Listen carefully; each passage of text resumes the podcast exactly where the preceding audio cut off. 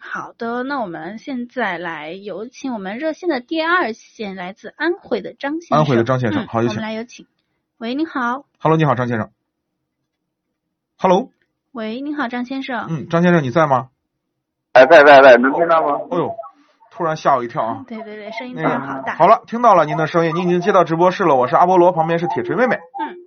啊，好，你好，你好，主持人，你好，主持人。你好，呃，这有个问题啊，就是，嗯，我那个车就是一点一点六 L 的朗逸，嗯然后那个就是说速度如果在那个九十十速度码的九十码的啊，嗯，呃，就它那个油门那块有点哒哒响那种，偶尔的是啊偶尔的，踩下油门儿时速在多少时候？九十多九十五到九十那种的。在九十迈左右的时候，你踩下呃油门儿的时候就可以听见哒哒响，是吧？对对对，偶尔的偶尔有，是在加速的时候就产生这个声音，对吗？啊对，加速你的是时候手动对挡还是自动挡？自动挡？自动挡。呃，其他的速度上有没有这个声音？其他的速度上没有。嗯，我给你两个建议啊。这个声音呢，首先是这个声音呢，还是跟上一个听友一样，是气应该是气门顶住发响。气门顶住发射响呢，就是相当于像手动挡脱档的那个感觉，你能你能理解吧？啊就是你的你的速度很你的速度很慢，但是你用了一个高档在开啊啊，然后就会造成气门顶住发响啊。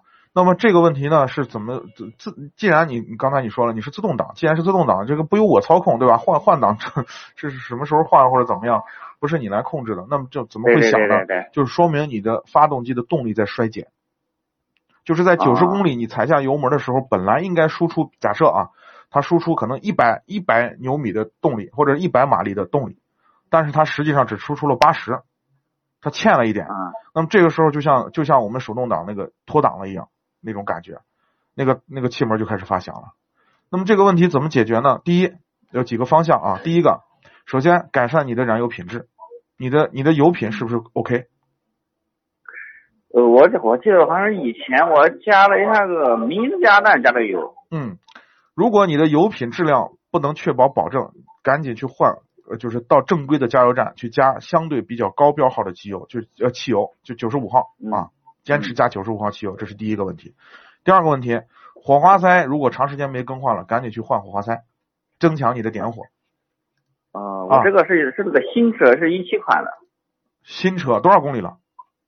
呃，六千多公里，啊呃才6000千多公公里吧，我就才五千多公里啊啊。那就那就是啥呢？那就五千多公里就不存在是什么呢？积碳以及点火不正常的情况了。那就是这样。那主要的重点呢，就是你的燃油，把你的燃油质量先改善，好不好？先观察。嗯如果你的燃油品质提高了，如果这个声音没有了，OK，那就 OK 了。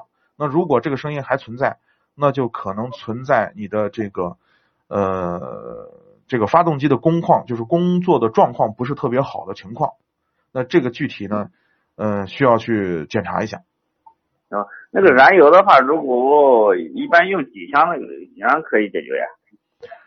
嗯，不是用几箱，就是你的燃油的品质如果不好的话，就可能会造成这样，因为你的燃油的这个燃烧效率不高，就是燃油的品质不好，就是燃烧不好，就会造成功率下降，功率下降就会造成这种情况。哦，是这样。是的，所以呢，先改善燃油，这是对你来说成本最低的试验方法，就先试。如果燃油好了，就是换了好的汽油了，OK 了，那就 OK。那如果汽如果换了好的汽油还是不行，那就进 4S 店让他给你做一个具体检查，好不好？嗯啊，如果好的话，我能不能能不能再换回来那个九十二的呀？那种我我跟你讲，现在的发动机功率都压榨的已经几乎都没有什么可压榨的了，就是自然进气的发动机已经就是说白了从，如果从机械结构上不做根本颠覆性的变化的话，很难再从上面能能够压榨出更多的功率来了，你明白了吗？嗯所以对于现在的发动机，包括精度也不断的在提高，润滑技术的提高。你看我们现在用的机油都很稀，所以呢，建议你长期用九十五号汽油，不要用九十二，好吗？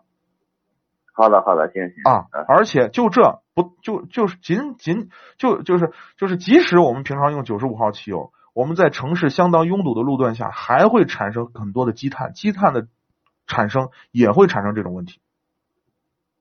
啊，啊，所以所以呢，就是刚好你是新车，对吧？嗯所以呢，你就是你可能就是说，如果是这五千公里积碳比较严重，同样会引起这种问题。所以为啥我嗯说你先更换机汽油，先再说。如果汽油不行，然后进店检查一下，如果积碳多的话，适当的用一些燃油品质好的燃油添加剂清洗一下，应该问题就不大了，好吗？好好好嗯好好好，谢谢主持哎人，谢谢主，持好人，，不客气，感嗯，谢好，再您见。的参与。嗯哎啊好嗯好好，